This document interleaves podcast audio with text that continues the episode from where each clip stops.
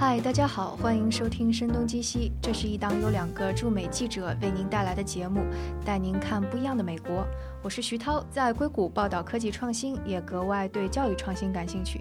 今天我们聊的话题是 HBO 的美剧《硅谷 Silicon Valley》。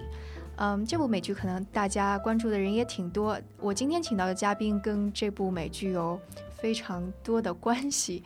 因为最开始我看这部剧，就完全是因为他不断不断的和我说：“你一定要看这部剧，你一定要看这部剧。”而且他团队的成员也对我说：“说这部剧简直演的就是我们的故事。”其中有一个人跟我们团队的人长得也非常的像，而且遭遇的很多事情也非常的像。所以我们今天的嘉宾是硅谷创业者黄河，他的公司是 Mailtime，跟大家打招呼吧。嗨，大家好。我叫黄河，我是那个 Mailtime 创始人，我现在是在硅谷创业。对，当时我我我记得当时记得还挺清晰的，嗯，我最终因为虽然你给我介绍这部剧介绍了很久，但我一直没有时间去看。是吗？对对对。然后最后我我最后开始我下决心去看是在呃前年的 TechCrunch 上。OK，那大概是在第二第三季的时候。嗯。应该是吧，就是你们去参加 TechCrunch 的 Battlefield 的那一次，那是前年对不对？那次是第一季刚刚播完，应该是从第二季准备要播的时候。嗯，对，就那时候，对，而且当时有非常多的巧合，因为如果看过 Silicon Valley 这部剧的，都知道说第一季当中就有。这这几个创业者哦，对，我们先要介绍一下，说 Silicon Valley 非常简单说一下 Silicon Valley 讲什么。Silicon Valley 讲的就是一群创业者在硅谷屡战屡败，屡败屡战，闹了很多笑话，也引起很多人同情的故事，对不对？呃，中间也算有成功过几次吧，包括他的产品很出名，然后曾经也有很多的投资人就是围着他们就团团战。然后还跟大公司打官司还赢了，呃，也中间也穿插了一些，呃，就也不算是成功，就是说是就是在有一些事情上还是很解气的。但这个只能算是短暂的成功，对，就是说这个公司也这么可能三四年来也一直是在摸索它的方向，就是其实对它的产品也。就也换了非常多个，然后都都叫拍拍拍 Piper 这个名字，但是从最早是搜索那个叫做版权，不是最早是什么？就是帮那些作就是就作曲家呃去搜索。呃，有没有人侵犯他的版权？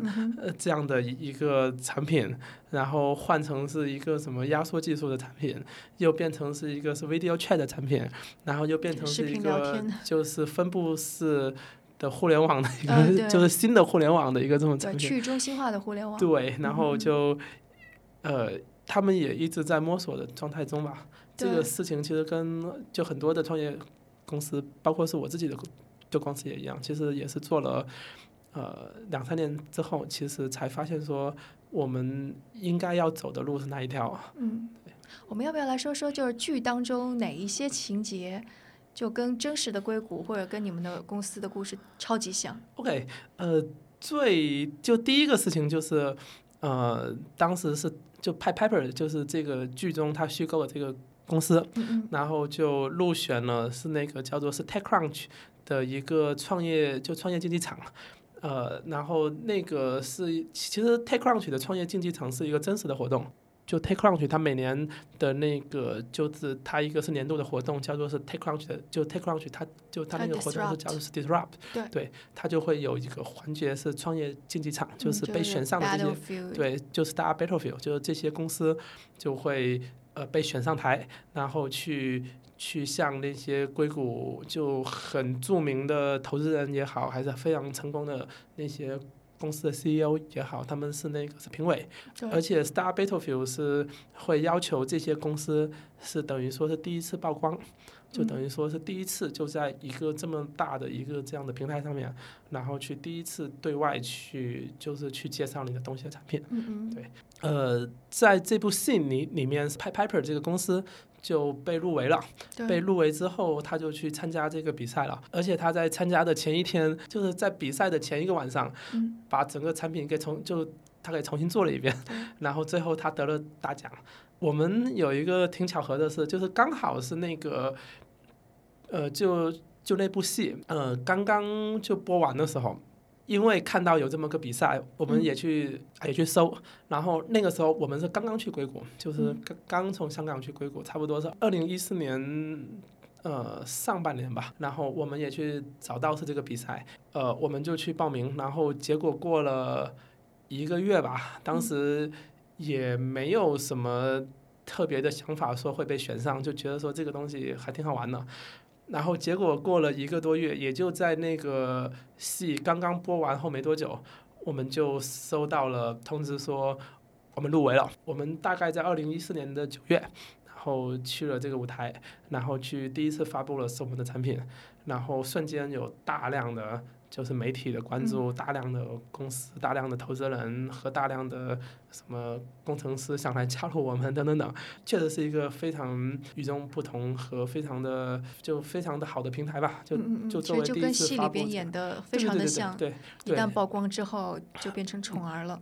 没错，我们是没有像他们那样都那么成功可以拿到冠军，但是。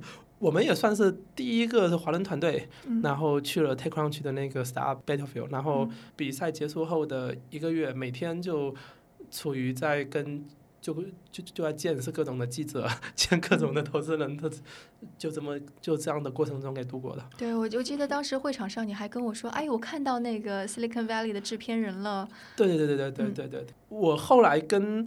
也去跟那个是 Silicon Valley 就他们的制片人和那个 TechCrunch 当时负责这个 Star Battlefield 的那个负责人去聊过天，然后他们就是说，呃，那个 Silicon Valley 这个的制作组就真的是去了这个 TechCrunch Star Battlefield 呃的现场，对，就当时是一五年的时候去这个呃不是一三年的时候去真实的这个的现场，呃去就去取景，就等于说他想。完全的去真实的反，就真实的去还原，呃，当时的会场和当时这个就就这个就这个这么激烈的这个比赛，对。然后，而且当时 TechCrunch 负责 Star Battlefield 的那个人是叫做 Sam，其实在拍这个戏的时候，他也是从头到尾就一直在跟着他们一起帮他们去去调整，说要怎么去最真实的去还原这个的比赛现场。对，其实这部戏真的还挺真实的。我还记得我有一次是写一篇稿子。是关于说，如果说第一轮的投资融资太多了，那会发生什么样的情况？我当时还问你这个问题，当时我还是没有看 Silicon Valley，你就说你去看 Silicon Valley。OK，对，就当当时在 Silicon Valley 这部戏里面呢，嗯，当时因为那个 Piper 这个公司。就拿到了这冠军，然后就就瞬间成了各种 VC 的宠儿，就甚至有一些 VC 就很夸张，就是甚至还去把那个 AT&T Park，嗯，就把它包下来，就是去就要去为他做个什么庆功宴，然后就是说是为了要去 pitch 他。就拍拍手当时准备要融，当时是第一轮还是其实他已经融过一轮了？没错，是 Peter，对，是 Peter，就是 Peter Gregory，当时他是在 Peter Gregory。的一个非常小的投资，可能几万美金还是几十万美金，我不记得了。呃，就是一个非常小的投资，和那个狐狸，就是一个就就是那个是 Google 这个公司的原型，就就是在这个系里面是硅谷的巨头。然后是他当时是就狐狸要开价是一千万美金去收购他这个这个点子，那个 Peter Gregory。要以一个非常非常小的投资，可能是五万美金还是十万美金去投资他，可能不知道百分之五的就的股份还是怎么样？对，然后当时就，呃，他选择了是，他选择的是 Peter Gregory，就拿了非常的少的钱去就去融了第一笔的天使投资，然后当时后来他们去了 TakeCrunch。之后就变成了是 VC 圈的宠儿，然后大家就拼命的就为了要抢这个单，就是要抢这个 deal，然后就就来是抬价格。呃，就是因为 Peter 在第一季呃播完之前，他很意外他就去世了，然后所以说第二季的时候就有一个新的一个是新的这个这个他的。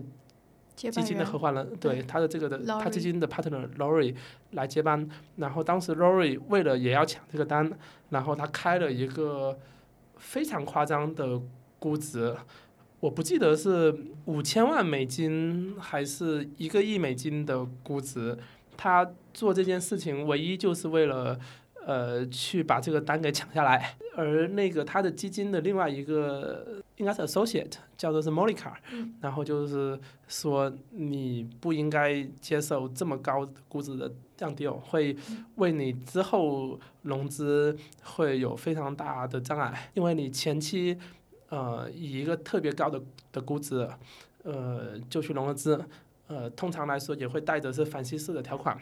然后就会造成你下一轮融资的时候，其实你的估值会更高，然后呃会投你的会选择你的公司的那些的基金，其实它的范围就很小了。对。再加上你这么高的估值，可能你到融融第二轮的时候，你的这个公司的发展并没有是跟上这个速度，可能会造成你的公司是一个 down run，就是等于说以更低的估值来融下一轮的融资。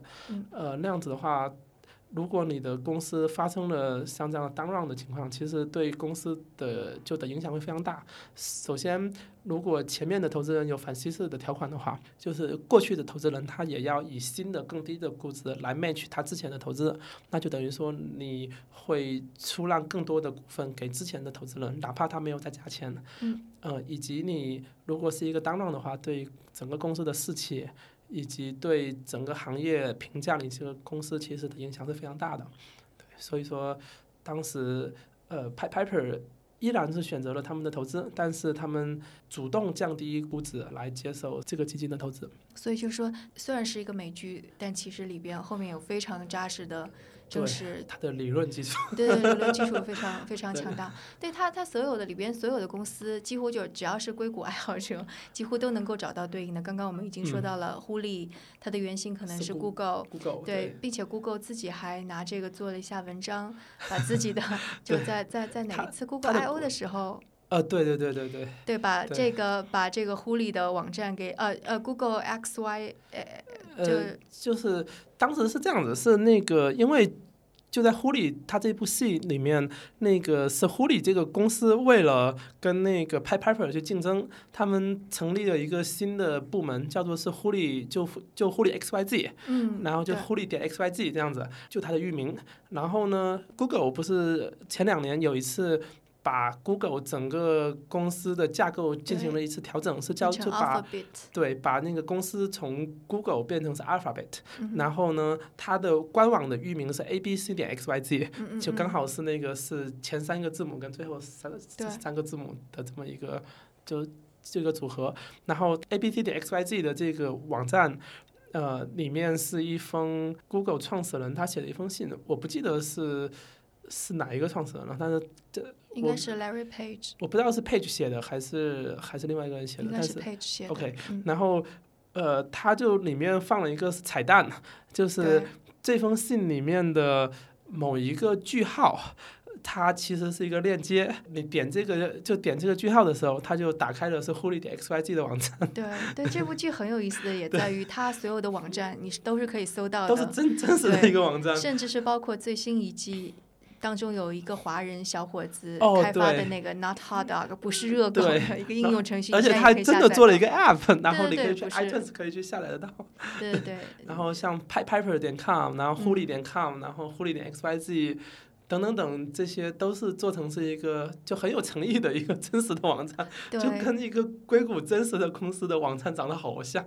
是，而且里边人物性格的塑造其实也是有有可以溯源的，就比方说那个嗯，我们说到的狐狸的创始人 Gavin Belson，呃，Gavin Belson，大家就会猜说他更加是像 Page 呢，还是啊 Peter Thiel 呢，还是或者谁呢？然后最新一季当中，他有换血，就是他说想要让自己变得年轻，所以通过年呃输入年轻人的血来让自己变得年轻，但这就是 Peter Thiel 支持的事情。对，没错，就有有很多发生的事情，其实都是硅谷，其实每一个是创业公司还是大公司，都会遇到类似的事情。嗯，就就像比如说。呃，就是这部戏，它最早它是从一个是点子，但这个点子他最早的想法是一个根本就是不切实际，就是没有任何的市场的一个想法。嗯。然后呃，经过了某一个投资大师的指点，以同样的技术，但是又转向去做一个有更大的市场的前景的产品。呃，虽然说那个产品最终也不是一个非常的成功的产品，就他又换了一个，是就是就他又换了。两次想法，但是每个公司都会经过经历一个叫做 pivot，就是等于改变方向的一个就是这样的就这样的过程，然后再加上这个戏它最早的产生的地方是那个是 Eric Bachman 是是他开的一个以他家。开的一个是孵化器，对，呃，孵化器这种概念，其实在硅谷是一个是非常的常见的概念，有很多公司都会就是在公司非常的早期的时候，会选择去加入一个孵化器，就像比如说我们也在一六年去加入的是 Y Combinator，也是一个硅谷一个是应该是最顶级的孵化器，对，更在中国可能更著名的名字是 YC，YC 对，然后然后呢，这个公司它产品上线。之后就呃经历了那个是护理，就是大公司他的起诉，就是说关于是知识产权的起诉，因为这个这个创始人那个叫做 Richard，他曾经在呼里有工作过。然后他起诉过，起诉的理由是说这个东西是在呼里的电脑上面做的，应该属于这个的知识产权，应该是属于呼里的。这这件事情也很多创业公司会经历过。然后还就是，其实这件事情更多的是他的产品他被大公司抄，被大公司以及被别的创业就公司抄这件事情，其实在中国也好，在各。硅谷也好，其实也是经常会发生，就会发生的事情。再然后呢，他们遇到了一个是很不好的投资人，然后给他们就是虽然说他给了钱，但是其实他这个投资人其实带来了就很多的不好的影响，就对他们的整个产品的发展，以及他们就他们做的是决策，以及他们就甚至会就是这个投资人会给给他们是制造就非常的。多的麻烦，这个投资人把股票给卖，就是把这个他的股份卖给了他原来的投资人之后，然后原来的投资人呢，因为他拥有的董事会的席位已经就过半了，然后他变成就这个公司的实际控制人，然后这个基金他因为有这样的权利，他就把这个创业公司的 CEO。又给换掉了，他就请了一个很资深的 CEO 来代替是 Richard 来做这个 Piper 的 CEO，然后因此也造成了这整个公司呃方向的一个很大的转型，以及造成创始团队他们的一个反抗，呃。其实这件事情，我觉得反映的可能是 Google 的故事。Google 在 A 轮融资的时候，他们当时有一个条款，就当时是 SV Angel 以及其他几个投资人，他们认为说，呃，Google 的两个创始人都不适合当 CEO，我们投资人会帮你找到最适合的 CEO，你们面试面到是你们爽为止，就是找到一个最适合当这个公司的 CEO 的人来接替。就当然。Google 这件事情是一个成功例子，因为他对就是 Eric Schmidt 真的他成为了一个就很伟大的 CEO，也帮 Google 这个公司从一个就从一个是车库级的一个小创业公司变成了一个全世界最牛逼的互联网公司，对，绝对。对这件事情。对，也肯定有很多公司有经历过是类似的事情，对，就比方说像 Twitter 啊，Twitter 也换过 CEO，很多，现在可能 Uber 的 CEO 也要下来也可能要换了，对，有成功有失败吧。再后来，呃，经历了几次并购，是别人家的并购，但是因因为是就因为是狐狸买了一个，就是去收购了一个。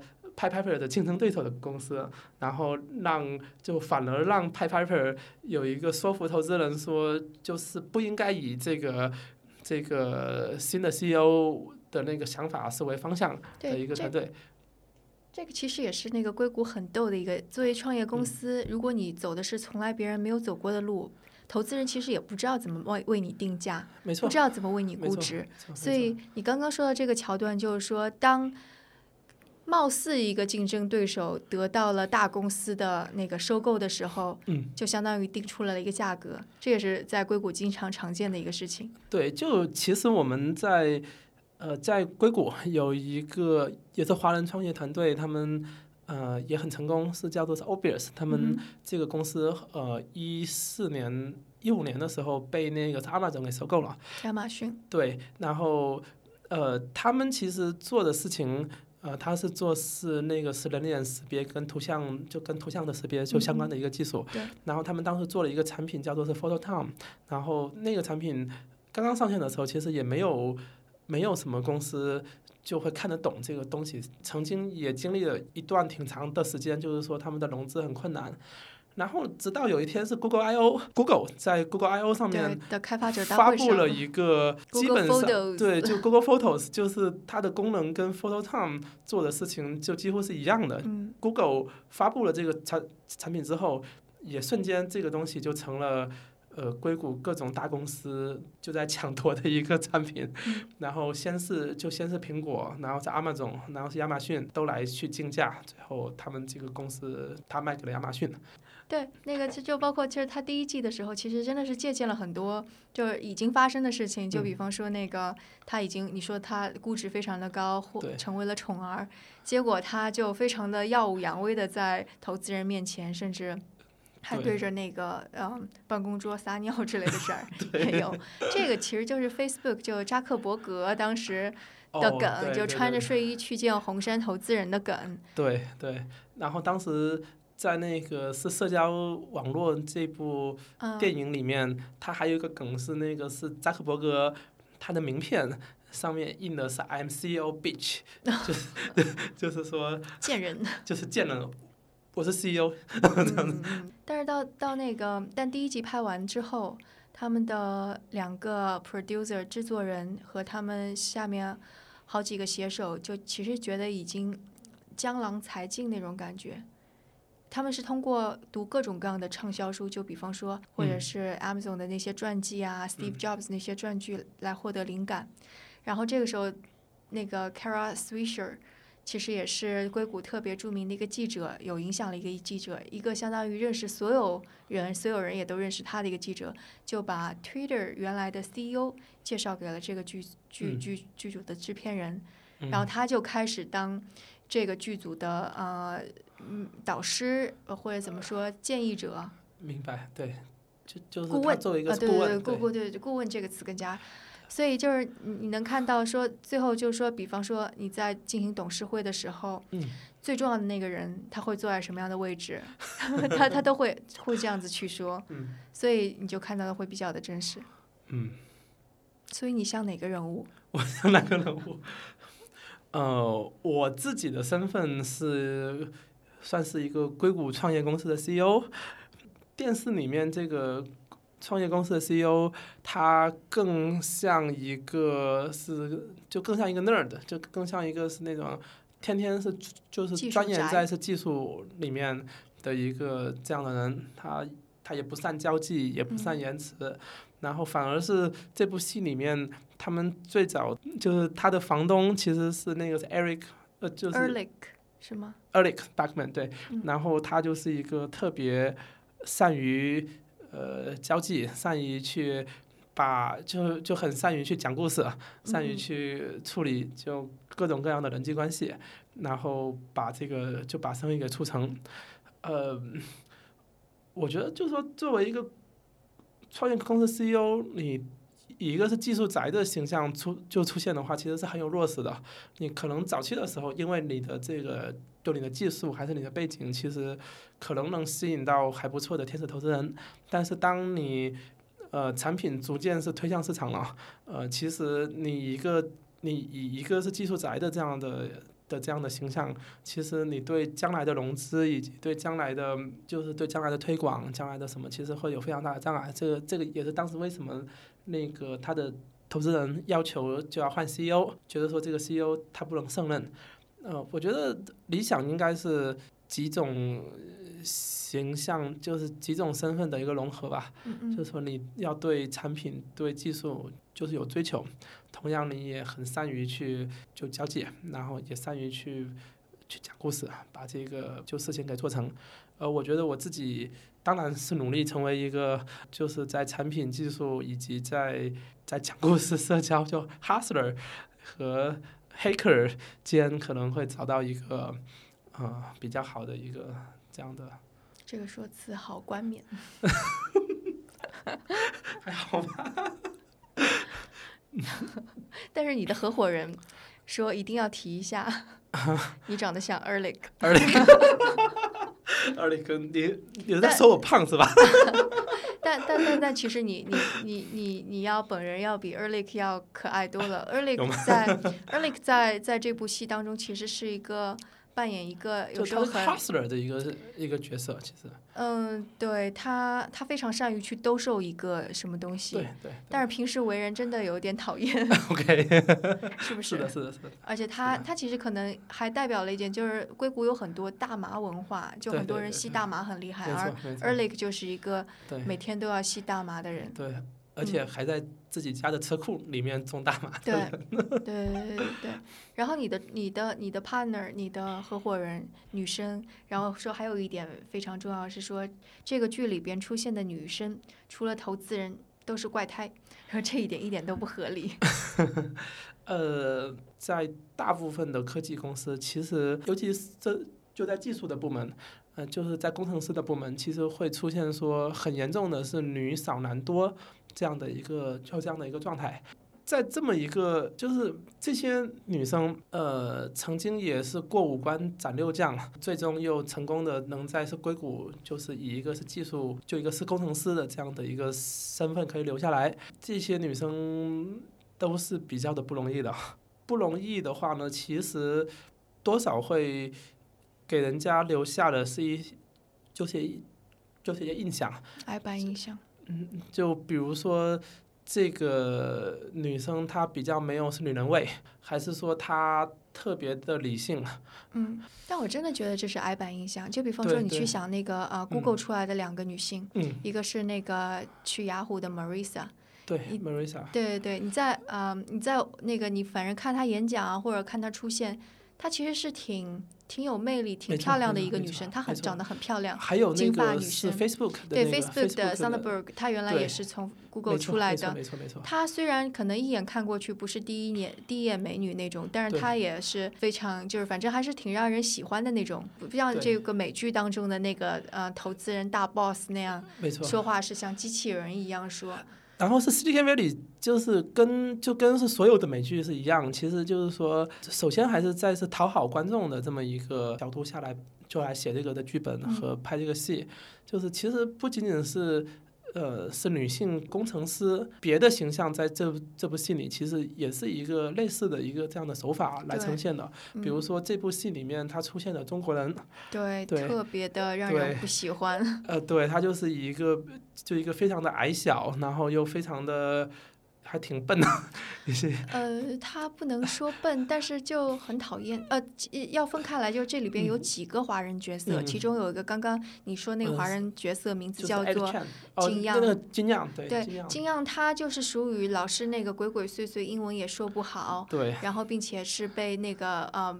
其他人所排斥的，他喜欢背后搞点鬼啊，然后来侮辱一下你，你或者你的亲属的那种，对。这样的一个角色。然后，然后最新又最最新的就这两集又加了一个新的角色，是一个投资人，但他是个 A B C 的角色，然后就是一个非常的精明，非常的会算计，又高又帅，就打篮球 这样的一个，是那种很典型的是 A B C 的一个那种是阳光阳光华人。的男孩的一个这样形象，就就虽然说他也是很就很精明，他也会在背后搞事。对，但是又还是不讨喜，对不对？因为他就他都在算计那两个女投资人。对，然后这部戏里面就还有是那个印度人的形象，是巴基斯坦人的形象。对，然后其实也是，嗯，就虽然说那个形象是比较的，就呃就比较正面，但这个人也一直被。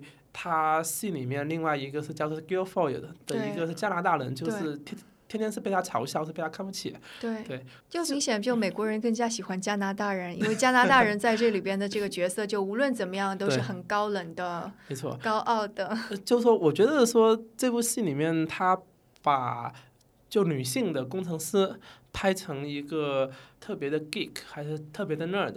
对，其实跟他拍其他的这样的角色。呃，其实他的思路是一样的，就是讨好这些观众，把这些观众想象中的形象拍出来，而不是他们就是真实的形象。对。不过那个金样他在他的那个 app 被别人收购了之后，他。赚了一大笔钱，他在接受采访的时候，我现在很有钱。这个的确反映了现在中国人在 硅硅谷啊，或者在美国其他地方炫富的一种。呃，而这部戏里面的女性投资人，就是一个非常的有一个，就那个 Monica，Monica 相对还是比较的感性了。但是那个那个 Laurie 就是特别的冷血，特别的对，就像特别的冷静，对，特别的冷静，特别的冷血。他连说话都像机器人一样。对，其实硅谷很多很知名的创业公司的 CEO，还是说很知名的投资人，其实很多人也会有一些怪癖。硅谷就就的文化并不像是纽约，每个人就要西装笔挺，还是要要很注意是个人的形象，就是。所有的纽约也不并不这样，比方说去东村呐，或者那种。OK，就是像是，就像在华尔街，大家会更会更注重自己的形象。然后比如说，就即使是在西岸，就比如说你是在是好莱坞，对吧？每个人可能还是多少会很注意会自己的形象的。而在硅谷，其实工程师每天穿的衣服就是各个公司送的是免费 T 恤。对 对，就是这样。对，完全就不会在乎自己的形象。对，呃，女生也是这样，女生很经常就穿一个去健身时候的 legging，就那种紧身的运动裤，就就就在街上走来走去去上班了。对，也算是硅谷对一个就是对世俗的一个反抗吗？挑衅吧，对反叛。那也不知道，其实你就说，真的到有钱之后，你就说像那个呃，Russ，就我们说的这里边特别坏的投资人的那个榜样，他就是什么弄得非常的奢华哦，他还嘲笑了特斯拉的门，说那个这个汽车不叫车，因为它的门不是 音译的，并且还做出了音译的那个动作。对。我觉得这个可能是他在硅谷的境界还不够高，就是就是真真正正硅谷的大佬，其实。但是他讽刺的就是那个甲骨文的 CEO 吧？对，但是硅硅谷的大佬其实完全是就是生无可恋的一个状态。我觉得也不是，像 Twitter 的那个创始人之一，那个并且成立了 Square。哦，不对，那个是那个。突然忘记名字了，呃，Jack Dorsey。Jack Dorsey，对。他就是特别爱打扮。OK。但是，就像比如说，还有一种是硅谷的文化，就像比如说是乔布斯跟马克扎克伯格，他们就是永远都是穿长得相同的 T 恤，他只有一件战袍。对，他是就他只有一件，但是他是会同一件会买个几十件，一打两打三打。我之前在 Quora 上面看了一个，就是看了一个是提问，就是说。那个 s m a r k Zuckerberg 穿的那件灰色没有任何图案的那个灰色的 T 恤是什么牌子的？然后有有人真的去把它给扒出来，是什么牌子？其实是一个，它叫什么忘记了，但是它是一个非常贵的 T 恤。那那件 T 恤要五六百美金每一件，这么贵？表面上就是他塑造的一个，就他的形象是一个非常的亲民的形象，但是其实他他骨子里还是就还是这种叛逆，冷冷的要鄙视你一下，对，就还是一种叛逆。对，叫是 Mark Zuckerberg，他其实他在硅谷他住的房子其实是一栋就很普通的房子，就可能也就是一百来万美金，在在 s p a 是一个非常普通的一个房子，但是呢。他把周边就是前后左右上下，就是所有的房子他都给买下来，就是为了说别人就是不要就住在他的附近。对，然后，对。对，还是其实还是挺奢华的，就包括那个 Uber 的，我说的不是 TK，不是 CEO，不是创始人，而是他的一个副手，我忘记他叫什么名字了。他非常擅长的事情是去。搞融资，所以你看到 Uber 几轮天价融资都是他搞定的。他在有其中一轮那个天价融资搞定了之后，在旧金山靠海的地方买了一栋豪宅，然后并且举办了一个盛大的 party。在这个 party 当中，那个厕所上面写着 lift，lift 是 Uber 的那个竞争对手。然后房，然后房间里边就洒满了钱，就是这么奢华。对，所以脑子有钱。对对对，就是就是这样。就是其实。所以就你看那个那个 Gavin Belson 的家，对，其实很多的一个非常的奢华的一个家。对啊，就是他生气的时候就随便砸一砸，每一个砸掉的都是几，可能是什么几万美金啊，几百万美美金，好，这更加多一些。但是这个其实硅谷啊，才是全世界最容易产生暴发户几率最高的地方。对。